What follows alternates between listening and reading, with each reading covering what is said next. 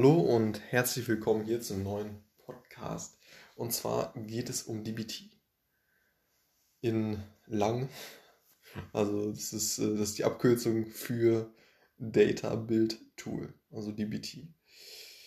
Data Build Tool, was ist das jetzt? Und es ist momentan und ja, auch schon in der Vergangenheit sehr ja, am äh, am Kommen und äh, sehr oft im Gespräch und ja, äh, ein, ein sehr relevantes Tool eben für, ja, als, als Wechsel für Data Engineers.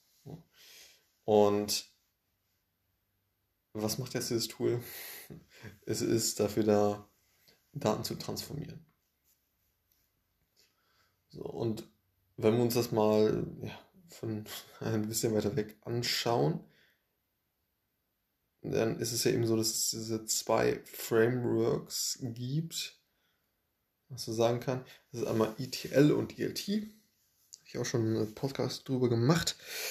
ETL, Extract, Transform and Load und ELT, Extract, Load and Transform. Da sieht man also, das ist Load, also Daten von einem Quellsystem irgendeiner Datenbank, die operativ tätig ist, wie, wie so ein Kassensystem, wo, wo die ganzen Transaktionen ähm, ja, erstellt werden, ne? dadurch die Daten quasi ja, erstellt werden. Ähm, oder irgendwie ein Web Analytics Tool, irgendwie ein, äh, ja, alle möglichen Systeme, die irgendwie ja, Daten letzten generieren. So. Von diesem Quellsystem entweder lädt man die Daten dann, und so wird das tendenziell heute eher gemacht, lädt man alle Daten einfach mal in das äh, ja, Data Warehouse oder Data Lake, was auch immer irgendein ähm, ja, Punkt, wo man eben die Daten speichert. Und die andere Möglichkeit ist es eben, und das ist ETL, Extract Trans Transform and Load, dass man die Daten, bevor man sie in dieses Speichersystem lädt, vorher einmal transformiert. Also das hat man vermehrt gemacht äh, als, als man noch ja, vermehrt on-premise war. Das heißt,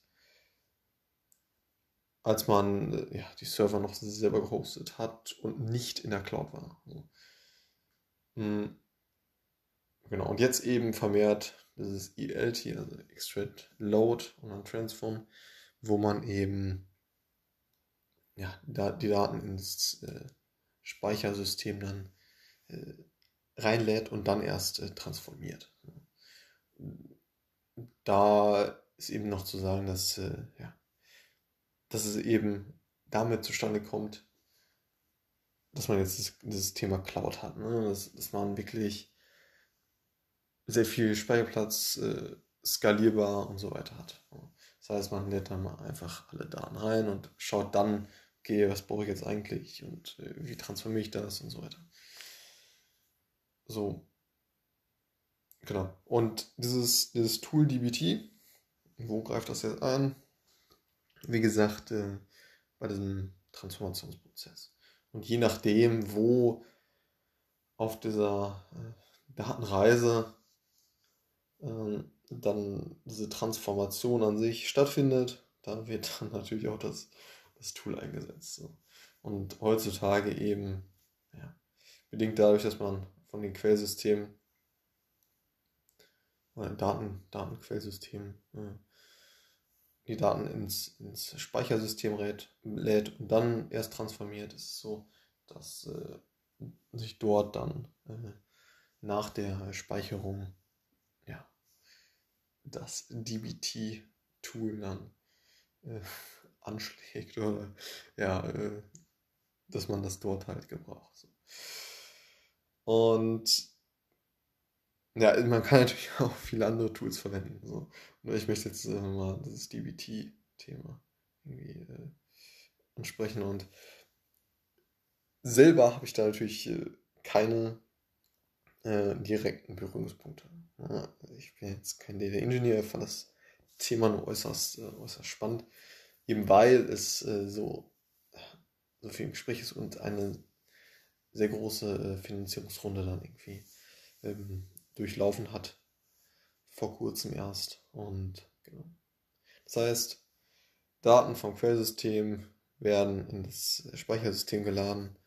Anschließend äh, kommt dieses DBT dann zum, äh, zum Zuge, das Tool, Data Build Tool, und transformiert eben die Daten. So, wie passiert das jetzt?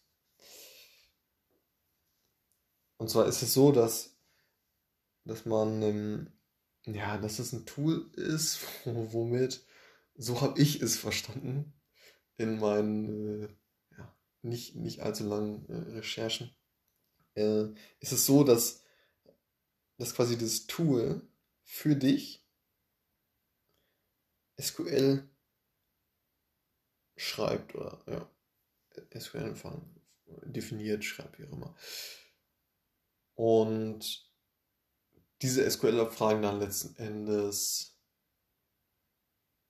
ja, gescheduled, also ja, mit einer gewissen äh, Routine dann äh, laufen lässt oder auch einmalig, wie auch immer man das äh, einstellt. So habe ich das jetzt verstanden. Ähm, bei, bei den, wie das Tool jetzt ganz im Detail läuft, da bin ich echt überhaupt nicht drin. Äh, das kann ich, kann ich wirklich äh, nicht sagen.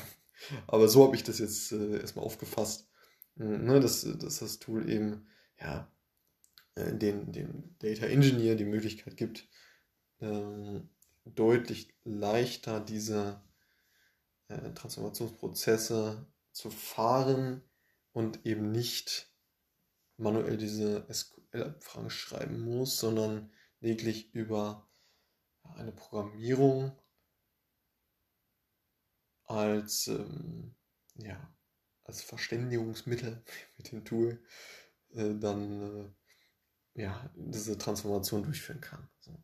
Also das Tool ist für Data Engineers, um eben diese Mengen von Daten dann letztendlich zu, zu transformieren und ähm, ja, das Tool äh, schreibt dann eben diese, diese SQL-Anfragen. Ne? Also, genau, um die Daten brauchbar zu machen für zwei Themen, um es ganz grob zu nennen. Äh, zwei Themen, wo, wo die Daten dann letzten Endes wirklich verwendet werden. Ganz grob die BI-Tools und andererseits ja, für irgendwelche AI-Modelle ne? oder Tools. Ne? So. Und Genau, das war's zum Thema DBT. Kannst du natürlich, oder hast du vielleicht auch schon mal äh, gegoogelt. Ne? Auf jeden Fall ein spannendes Thema. Ja, auch als der, der Scientist ähm, sollte man sich da auf jeden Fall mal mit beschäftigen, meiner Meinung nach. Und ähm, ja, um, um, so ein großes Verständnis zu haben, wie letzten Endes äh, ja, die Daten, die Daten zu einem kommen und äh, ähm, ja, vorher dann, wie in dem Fall, eben durch solche Tools wie DBT dann transformiert werden. Alles klar, bis zum nächsten Mal. Ciao.